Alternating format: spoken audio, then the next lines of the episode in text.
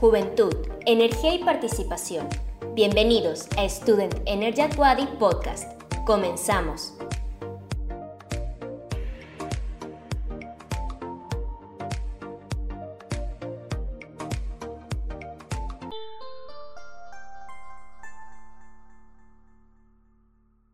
Bienvenidos a Student Energy at Wadi Podcast. Soy Sofía Morán, la conductora de este episodio, y presentaremos el tema de la lucha por el ambiente en la península de Yucatán.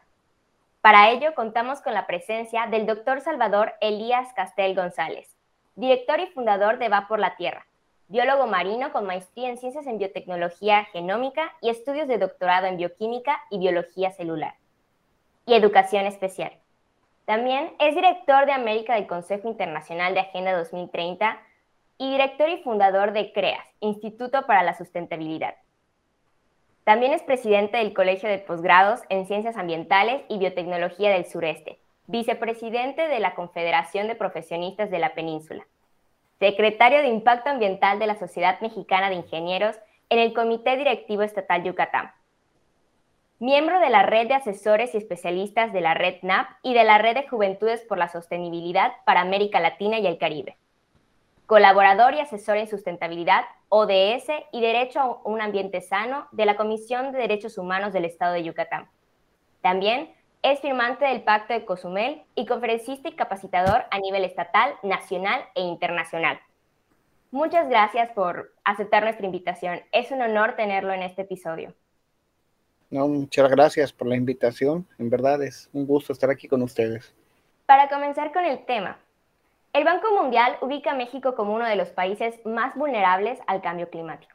Actualmente se observa ya una disminución de las lluvias, la temperatura ambiental en aumento, una elevación del nivel del mar, lo cual está causando mayores inundaciones, pérdida de humedales, erosión e intrusión de agua salada en los acuíferos. Además de muchas señales de que el cambio climático es real y sus afectaciones son peligrosas para todos en el planeta. La importancia de conocer qué son los derechos ambientales, estar conscientes de ellos y hacerlos valer ya no es una opción. Es el único camino para que nos involucremos en la toma de decisiones y cambiemos el rumbo tan desolador que está tomando nuestro futuro. Para comenzar con la primera pregunta, ¿qué son los derechos ambientales y por qué son tan importantes? Bueno, este, aquí hay una cuestión que hay que dividir la parte del derecho ambiental en dos. Depende mucho, sobre todo, del país, cómo tenga su jurisprudencia. Pero particularmente los derechos ambientales son todas aquellas legislaciones que nos ayudan a regular el manejo del territorio y las actividades humanas para que sean de menor impacto y en un panorama perfecto que no tengan ningún impacto. Este, y por el otro lado, el derecho ambiental, este, que también emana de un derecho humano, que es el derecho a un ambiente sano, son todos aquellos acuerdos internacionales este, que después se han visto plasmados en la Constitución, en sus leyes reglamentarias, leyes estatales y reglamentos, que ponen un camino de jurisprudencia, un camino legal, las herramientas jurídicas para que nosotros como personas podemos acceder a este derecho a un ambiente sano.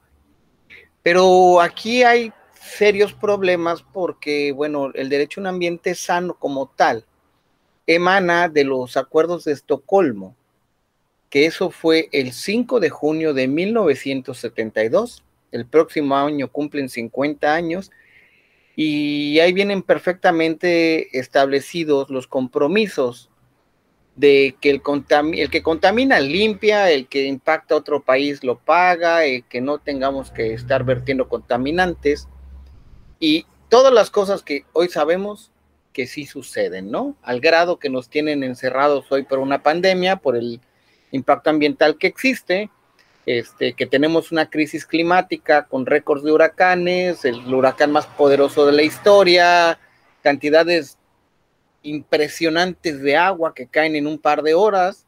Entonces, tenemos que el problema muchas veces de estos derechos ambientales no es que exista la legislación, sino que no existe una debida ejecución y procuración de esta justicia ambiental, que hoy en día este concepto de justicia ambiental o de derechos ambientales ya se considera arcaico.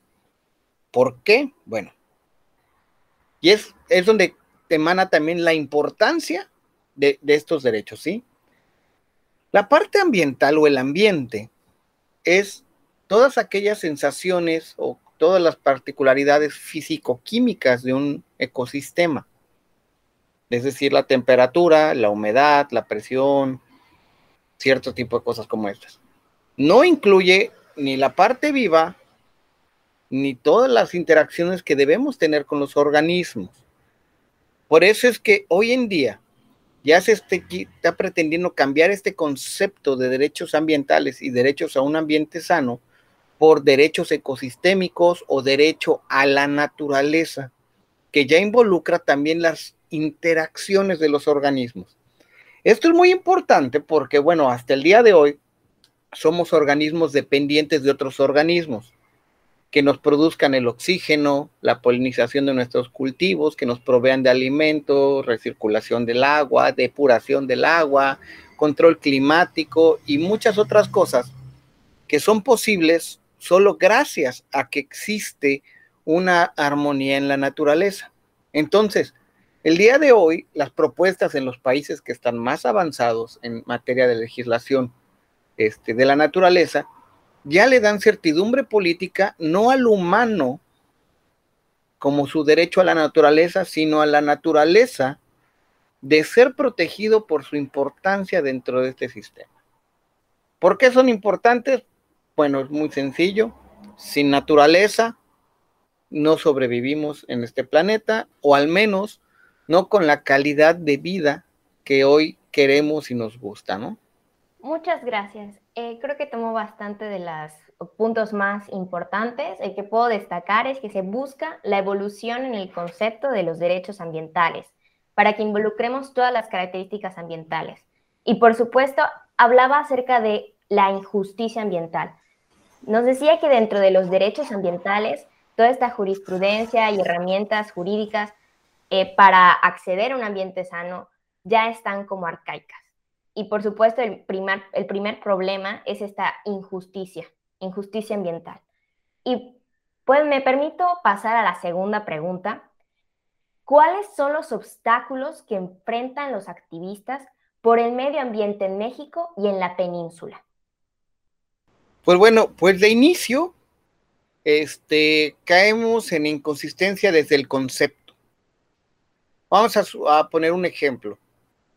Está muy regularizado decir medio ambiente, pero el ambiente ya incluye al medio, por lo cual es un pleonasmo a nivel de, de terminología.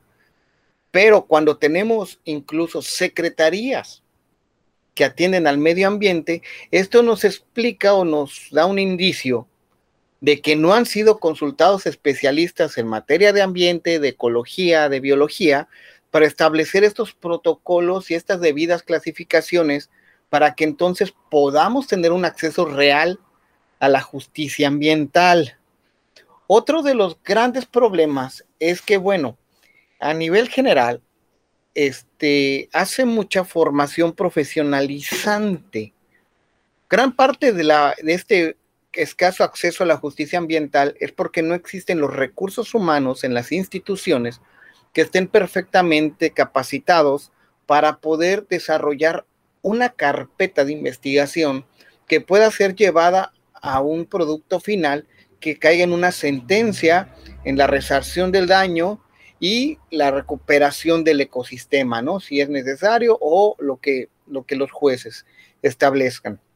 No tenemos en México este, suficientes procuradurías o fiscalías ambientales, solo hay 16. En Yucatán no tenemos una fiscalía ambiental, es una vicefiscalía de delitos electorales y medio ambiente. Entonces, esto nos habla perfectamente de que no hay personal capacitado, no tenemos como tal, incluso si nosotros vamos a cualquier ventanilla municipal, ni siquiera saben cómo debemos levantar una denuncia, ¿no? Entonces, Por un lado, falta toda esta estructura del ODS 16, ¿no? De instituciones sólidas este, que permitan el acceso a esta paz y justicia. Por otro lado, en México la articulación del derecho dice que debe haber una denuncia, pero esta misma falta de credibilidad hacia las instituciones y falta de acceso a la justicia ambiental hace que la población, la ciudadanía, no establezca ni no ejerza su derecho a un ambiente sano levantando una denuncia. Por lo tanto, bueno, muchos delitos o muchos problemas ecosistémicos se quedan, este, pues simplemente, ¿no? En el papel, este, o ni siquiera llegan a una denuncia, por lo tanto, incurren de manera normal, ¿no? Y finalmente, para las asociaciones ambientales, sobre todo las que se trabajan desde reforestaciones, educación o cualquier cosa, es el acceso a los recursos económicos, incluso recursos este, de, personas, recursos humanos, para poder desarrollar las actividades. En los últimos tiempos se han cortado mucho el apoyo para las asociaciones este, que trabajan temas ambientales, ecosistémicos, y hay otro gran problema que ocasiona, que es que también hay un gran oportunismo ambiental. Dentro de la estructura que se ha generado de esta nueva normalidad, la ciudadanía ha cambiado y ha empezado a exigir que estos temas ambientales, que ya son evidentes, como lo comentan, se empiecen a atender. En este proceso de exigir la atención, entonces genera que hay un capital político importante, el que está desatendido, y la cantidad de empresas, políticos y ciudadanos oportunistas que están buscando esa atención como los íconos tractores ¿no? de la lucha ambiental o de la defensa de los ecosistemas, también es un hecho de que lo hacen por una, solo por esta posición, ¿no? Y es muy común que las mismas empresas o las mismas actividades de gobierno, tratando de complacer a una parte de la ciudadanía, establezca programas que no son de un impacto profundo. Vamos a poner dos ejemplos que son básicos para esto. Uno, las campañas de reciclaje. Las campañas de reciclaje es un absurdo a nivel internacional porque de nada sirve reciclar si no establecemos todo un programa integral de residuos. Y el primer paso es rechazar lo que no necesitamos y reducir nuestra huella ecológica. Y todas las campañas de reciclaje nunca te dicen eso, te dicen vamos a reciclar, incluso sacan campañas para que compremos más, para tener más para qué reciclar, ¿no? Otro, otro ejemplo muy sencillo, que es una campaña muy normal de las este, asociaciones, de, de los gobiernos, de las empresas, es por poner otro ejemplo, la reforestación. Entonces, nunca vas a ver que una empresa te diga, sembré 100 árboles y sobrevivieron 80 Siempre te van a decir, sembré mil árboles, te van a decir, gasté mil millones de pesos, pero jamás te van a dar el resultado.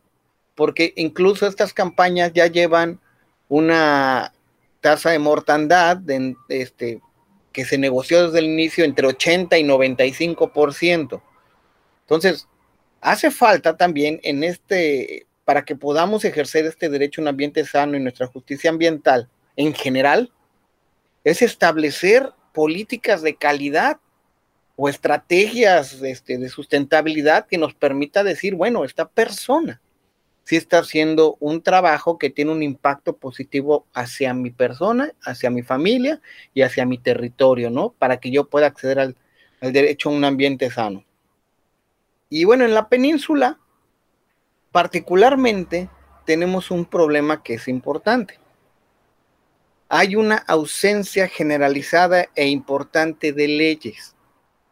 La ley de cambio climático se acaba de someter, no ha entrado a revisión para poder hacer las este, recomendaciones pertinentes, pero también nos falta la ley de aguas, la ley estatal de aguas. Tenemos otra ley que es otro placebo con la ley de manejo de residuos sólidos, porque bueno, los rellenos sanitarios son una gran bolsa donde aventamos nuestras bolsitas, y prohibir los popotes que representen el 0.011% de los residuos, pues jamás podemos considerar que es una victoria, ¿no? Hacia la reducción de los residuos. Y si eso le sumamos a nivel más local todavía, en México, de los casi 2.500 municipios, este, tenemos una gran ausencia en el manejo territorial. Tan solo he registrado cerca de 250 planes de ordenamiento ecológico para que sea articulado un buen plan de desarrollo municipal. ¿Qué es lo que ocurre? Bueno, si no tenemos un plan de ordenamiento ecológico donde nosotros digamos, aquí vamos a cosechar, esto va a ser zona para conservación, aquí van a ser zonas para casas, entonces esos vacíos permiten que personas aprovechadas agarren territorio que no está asignado y lo utilicen, por ejemplo, por poner un ejemplo muy fácil, los lotes de inversión. Entonces, hoy en Yucatán tenemos uno de los peores manejos ambientales y donde las tres principales causas son, uno, que no tenemos saneamiento de aguas, menos del 5%, dos, eh, la deforestación causada por lotes de inversión y cambio de uso de suelo a uso ganadero, principalmente en la zona de Tizimín, y, ah, y, la parte de los, de los residuos, porque solo hay dos rellenos sanitarios parcialmente bien manejados en Yucatán y todo lo demás son tiraderos a cielo abierto, ¿no? ¿Qué es lo que tenemos que hacer? Pues aceptar la situación que tenemos hoy y empezar a trabajar y exigir como ciudadanía que se, que se trabaje en ello porque si no se exige, pues no hay ningún cambio. Muchas gracias. Eh, puedo rescatar perfectamente varios de los puntos como una conclusión, eh, que no hay vigilancia y protección de los ambientes aquí en México. Existe muchísimo oportunismo ambiental y nosotros debemos de exigir la transparencia y el acceso a la información.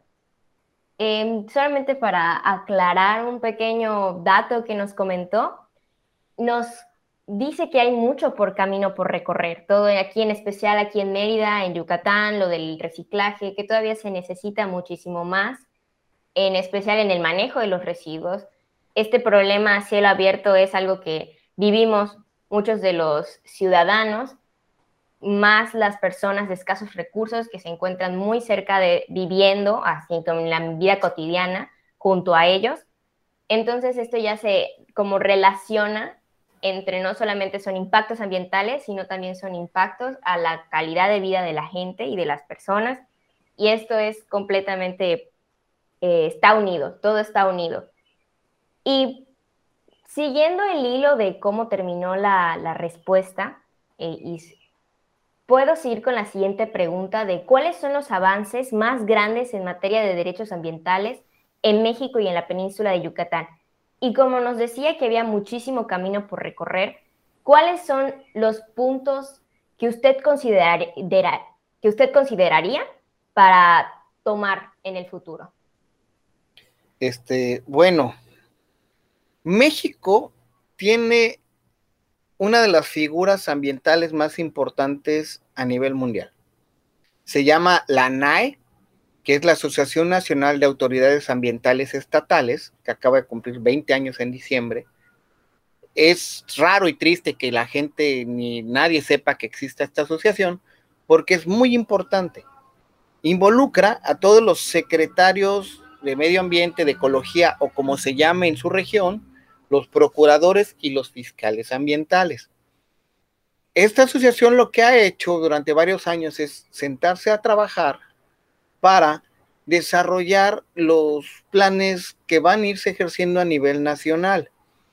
Esto hizo que México estuviera en, la vista del mundo porque una vez que se establecieron los primeros parámetros para actualizar las leyes hacia cambio climático, México era el pionero y era de los primeros que iba a implementar en todos sus gobiernos subnacionales estas estrategias contra el cambio climático, ¿no? Para la mitigación y lo demás, que el principal boom fue después de los acuerdos de París. Incluso se hizo un decreto, unos decretos muy importantes en materia de aguas, donde el presidente Peña Nieto, al establecer unos parámetros, porque por ejemplo en Veracruz, en el río Jamapa están varios de los asentamientos humanos más grandes e importantes del estado, pero son ríos que se encuentran en veda. Entonces, e, como están en veda, no debería haber nada ahí.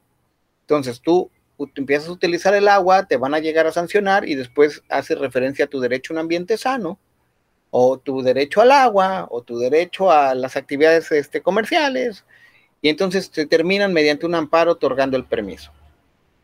Es muy difícil regular algo que está prohibido, pero tuviste que autorizarlo.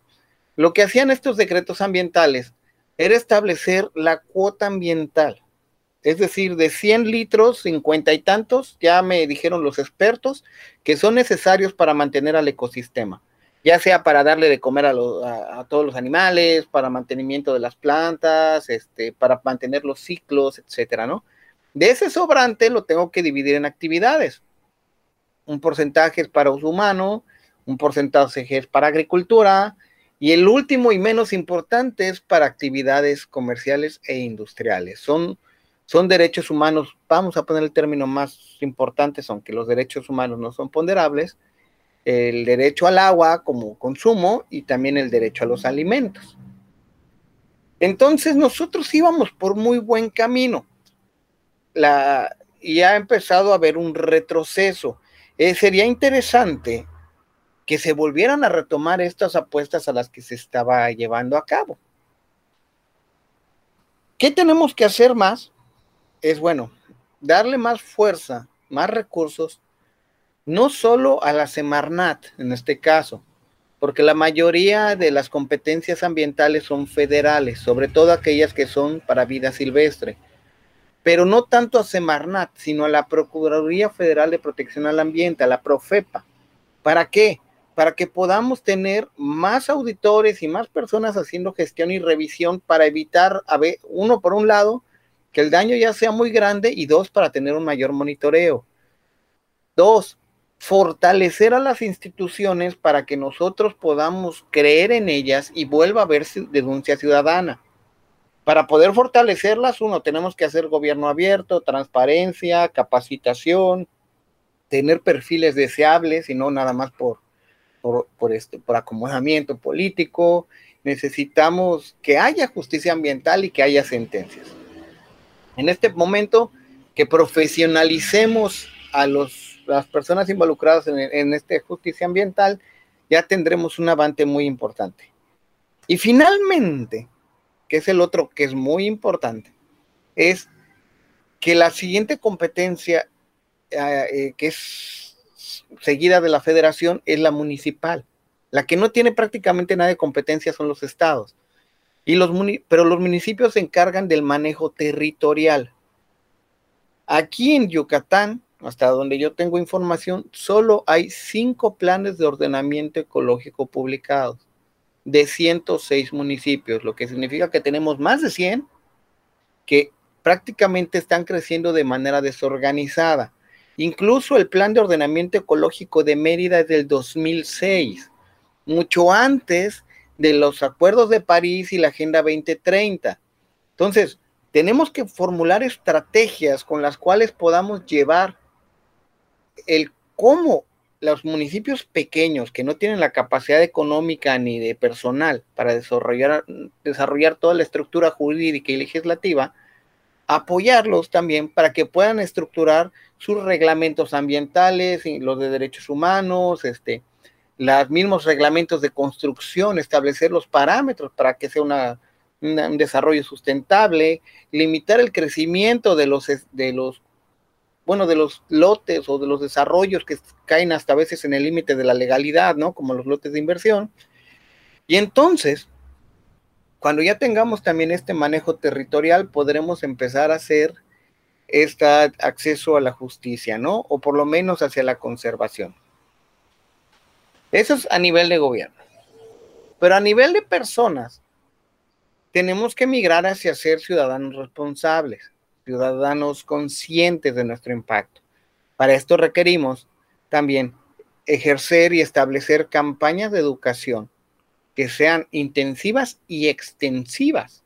Y no solo en las grandes ciudades como es Mérida, sino también llegar al interior del estado, donde podamos establecer desarrollos el acceso ambiental, como lo comentabas, es una estructura que se engarza. O sea, el desarrollo sostenible es el encuentro entre la parte social, la económica y, la, y el ecosistema, ¿no? La ambiental, pero hay un pequeño detalle. Siempre se nos enseñó que lo ambiental, lo económico y lo, y lo social van de la mano, tienen el mismo peso. Las apuestas de hoy, los nuevos planteamientos de desarrollo sostenible ya no son así. La economía es un constructo creado en una sociedad basada en el consumo. Y el consumo es la principal causa del deterioro ambiental porque requiere sobreexplotación de recursos y sobregeneración de residuos. Pero la economía forma parte de la sociedad. Y algo que tenemos que entender es que nosotros como raza humana formamos parte de la naturaleza, no que la naturaleza nos pertenezca a nosotros. Cambiando estos pequeños conceptos y paradigmas, entonces vamos a empezar a poder diseñar políticas públicas y, programas y, establecer todo lo que quieran que pueda llevarnos hacia un proceso, hacia un cambio, hacia una romper paradigmas, pero que sean de largo plazo.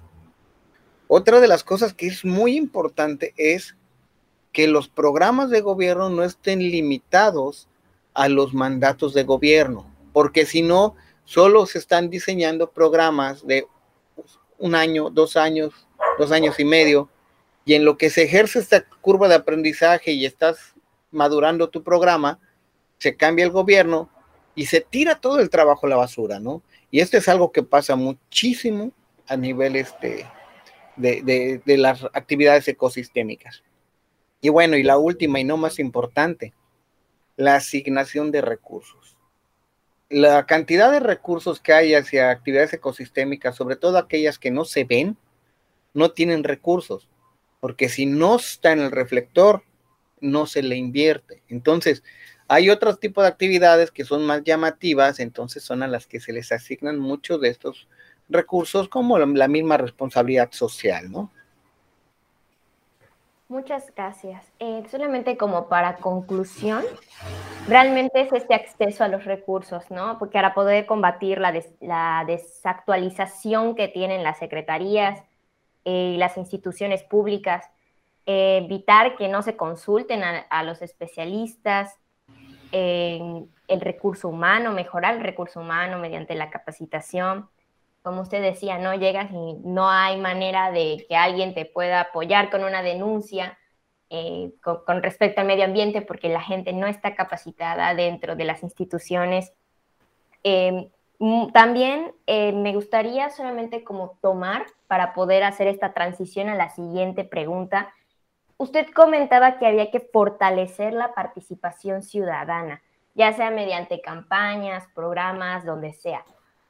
¿Qué tan involucrados deberían estar los ciudadanos en la lucha por el derecho a un desarrollo sustentable? Este, bueno, esa pregunta es demasiado fácil y demasiado complicada de establecer una respuesta, porque bueno, es triste ver que se preocupa más la gente por un equipo de fútbol o por este la novela o algún concurso que por ver truncado su derecho a un ambiente sano porque están devastando los mares o porque están devastando las selvas o los bosques, ¿no? No se le ha dado el valor suficiente a todos estos recursos y servicios ambientales y naturales que nos provee la naturaleza. Cuando nosotros le demos ese peso significativo de que sin naturaleza no hay humanos, entonces esperemos que ahora sí ya toda la sociedad junta empiece a decir, oye, ¿qué pasó? No me estás asegurando mi derecho a un ambiente sano.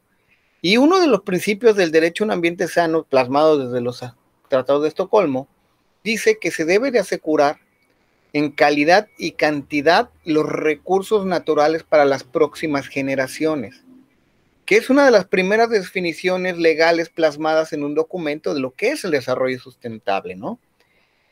Tenemos un problema.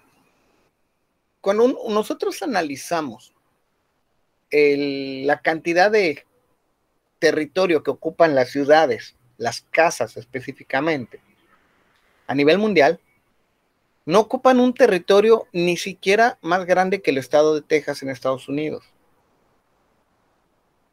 el problema no es solo el territorio de casa, el problema es el gran territorio que requerimos para satisfacer nuestras necesidades, desde las alimentarias hasta las que no sirven de mucho, como los gadgets o como aquellos productos que no requerimos. Entonces, para que nosotros este, podamos decir que somos ciudadanos justos y sustentables, que es lo que deberíamos de estar buscando, deberíamos de cambiar como personas y como ciudadanos reducir nuestro consumo. Este, si no lo necesito, no lo compro. Y si lo tengo que comprar, voy a comprar el que cause el menor impacto. Y esa sería una manera no solo sencilla, sino sería una manera muy importante para que toda la sociedad se involucre en esta búsqueda del desarrollo sustentable, del derecho ambiental, de perpetuar los recursos para las siguientes generaciones, ¿no? Y hay un tema o, uno, hay dos este, frases que se utilizan mucho en la Agenda 2030 y es que nadie se quede atrás y piensa global, actúa local. Si no empezamos a actuar todos los ciudadanos en todas las regiones y todos juntos, entonces no solo no se quede nadie atrás, sino nos vamos a quedar todos atrás. Tiene que ser una, una acción ciudadana sinérgica, colectiva y masiva para que siquiera podamos tener una esperanza de mitigar los efectos del cambio climático. Ya lo dijo el IPCC en su informe 2021, estamos a nada de que no haya la capacidad para revertir el impacto y entonces en 10 años, menos de 10 años, 2030, al menos el 25% de la población a nivel mundial se va a ver desplazada de sus casas, la proveeduría de alimento no va a ser suficiente y muchas otras cosas que son terroríficas y que no van a ser suficientes para el mantenimiento de la humanidad, por lo menos a como hoy estamos acostumbrados, ¿no? Por supuesto, muchas gracias. creo que esto va más a entender la importancia ¿no? de los ecosistemas y su cuidado tener conciencia también de la diferencia abismal que existe en, del trato del gobierno a las empresas que cuidan el ambiente por el ambiente, a diferencia de otras que tal vez estén más apegadas al, a las empresas económicas.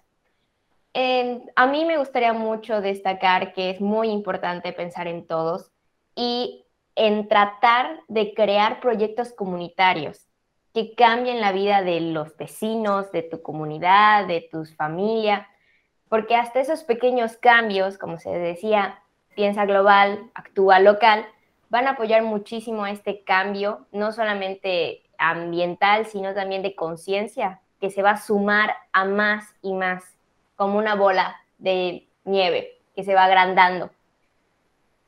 Ahora me permito pasar un poco hacia la importancia de los jóvenes. Somos un gran porcentaje en la población. Se nos dice siempre que estamos un poco más abiertos a estos cambios, más abiertos a estos temas del ambiente. Todo, por ejemplo, el Student Energy, somos jóvenes, estudiantes, universitarios. Y por ello me gustaría seguir con la pregunta, ¿cuál es el papel de los jóvenes en la lucha por el ambiente y un desarrollo sostenible para todos? Bueno, este, ese es un tema que también yo he entrado en conflicto, porque el papel de los jóvenes es extremadamente importante. Ya traen otra forma de percibir, este, vieron los cambios tangiblemente en su periodo de vida. Muchas cosas que los que estamos más grandes vivimos no las van a conocer. Y traen este forma de pensamiento sistémico más importante, porque también una de las grandes ventajas de estas generaciones nuevas fue el acceso a información mediante redes. Al inicio, este, solo o antes solo teníamos un libro, ¿no? Y tenías que comprar una enciclopedia. El acceso a la información no solo no era equitativo, sino que era difícil y había muy poca información. Hoy en día, con solo poner un buscador, puedes acceder a información de todo el mundo en tiempo real, ¿no? En redes sociales. Y eso les ha dado a, gran parte de la población joven a tener un panorama más amplio, más holístico, más integral de lo que en realidad está sucediendo y que no son casos aislados, sino es una generalidad ya a nivel mundial y que cada vez es peor, ¿no? Cuando te enteras que hay tres veces más desplazados por cuestiones climáticas que por las guerras en todo el mundo, entonces te empiezas a dar cuenta. Pero también es muy importante no caer en la situación mediocre que muchos líderes mundiales han establecido. Y el discurso es qué gran problema le estamos dejando a los jóvenes. Porque esto también significa que las generaciones superiores, más viejas, o considerar que se consideran, no sé, este, como que en una, una posición cómoda o, que ya se están muriendo, no sé cuál sea la razón, de deslindar, deslindarse de la responsabilidad que también tienen para atender el problema que se ha generado por un mal uso de los ecosistemas, ¿no? Entonces, yo creo que el papel de los jóvenes es increíble porque traen la energía, traen la juventud, traen todo este dinamismo, traen esta forma diferente de ver las cosas, pero también es necesario este, evitar el edadismo, porque el trabajar de manera sinérgica también con generaciones este, mayores, bueno, también hay un cúmulo de experiencia que, requiere el ensayo y el error y estarnos equivocando para que, bueno, ya de una manera integral y trabajando todos juntos podríamos dar mejores soluciones y de mayor impacto. Entonces, sí es importantísimo el papel de los jóvenes, pero no separarnos del resto de los grupos de edad, ¿no? Porque también este, hay que ser conscientes de que así como nadie se quede atrás, esta lucha es de todos. Y eso es un tema muy importante porque, como lo comentaste, las nuevas tendencias y los mismos proyectos que nosotros estamos desarrollando no son proyectos para que una gran empresa se rescate, sino más bien son proyectos para que la base de la pirámide, los grupos que no son grupos vulnerables, porque nadie nace siendo vulnerable, eh, en su mayoría, este, sino grupos que la sociedad ha decidido por algunas circunstancias ponernos en una situación de vulnerabilidad. No creo que nadie nazca diciendo soy vulnerable. Entonces, lo que este, este impactar en la base de la pirámide, en vez de seguir enriqueciendo al pico de la pirámide, es una de las principales estrategias para poder acceder. Esta, este ODS, que es el de reducir las brechas, es extremadamente importante, porque también significa reducir las brechas de acción y que no solo los jóvenes estén por separados ellos con actividades diferentes, sino todos unidos y todos unidos con distintos rangos de edad, ¿no? Incluyendo los, las infancias e incluyendo los adultos y hasta los adultos mayores, ¿no? Para que entonces sí, nadie se quede atrás y vamos todos juntos porque esta lucha es de todos, ¿no? Muchas gracias. Eh, pues realmente esta había sido la, última pregunta y como conclusión puedo simplemente confirmar todo eso, afirmar que este flujo de información, este mismo, este mismo episodio, este mismo podcast que estamos escuchando de usted y su larga experiencia es fundamental para todos los jóvenes, para cualquier persona adulta, para los niños, que se escuche, que se entienda y que se cree esta esta unión, este desarrollo integral y de no separarnos en edades ni en ninguna característica. Es una conciencia como comunitaria, poder tenerla todas como, como comunidad cercana y por supuesto simplemente em, como ya como final, pues agradecer es que haya eh, aceptado esta invitación, eh, que haya podido compartir estas palabras con nosotros. Es realmente un honor escuchar todo esto de la mano de alguien tan experimentado y por supuesto de alguien que vive eh, y el activismo, que es algo que nosotros como alumnos interesados en el cambio climático y en la transición energética, pues queremos como aspirar y que siempre admiramos. Muchísimas gracias, eh, de verdad, por, por esta oportunidad de escucharlo. Eh, no sé si quiera decirnos algunas palabras finales. Este, bueno, eh, invitarlos a todos, ¿no? Este, a, unirse a cualquier organización, a cualquier sociedad que estemos trabajando, no importa cuál sea la lucha, ¿no? O sea, pueden ser derechos de la mujer, pueden ser este, derechos indígenas, cursos de capacitación de transición energética, no importa. Lo que tenemos que hacer es dejar de estar sentados esperando a que alguien más lo haga. La acción es un derecho también que tenemos nosotros de defender y de coactuar para poder asegurar que nuestros derechos se cumplan. Hay que recordar que los derechos también son responsabilidades. No podemos simplemente estar esperando a que alguien más lo haga y eso yo creo que es algo que es muy importante, ¿no? Y bueno, invitar a todos los que nos escuchan a, que se unan, si se encuentran en Mérida, que, que nos sigan en las redes sociales y que cualquier actividad que hagamos no hay, que participen, ¿no? Ya sean reforestaciones, ya sean este, charlas y capacitaciones, congresos, talleres, lo que sea. Pero hay que dejar de ser una sociedad pasiva y una sociedad estática, porque si no, bueno, el panorama es muy, muy desalentador. Muchas gracias de nuevo. Eh, soy Sofía Morán. Recuerden que la responsabilidad, la acción y la participación son los valores que buscamos en esta juventud y en nuestra comunidad. No olviden seguirnos en nuestras redes sociales, en Facebook y en Instagram como Student Energy at Wadi. Y a nuestro colaborador, un agradecimiento a la organización de Va por la Tierra, que también se encuentran de esa manera en Facebook e Instagram. Muchísimas gracias y no olviden escuchar las próximas ediciones. El equipo de Student Energy at Wadi agradece tu atención. No olvides escuchar las próximas ediciones.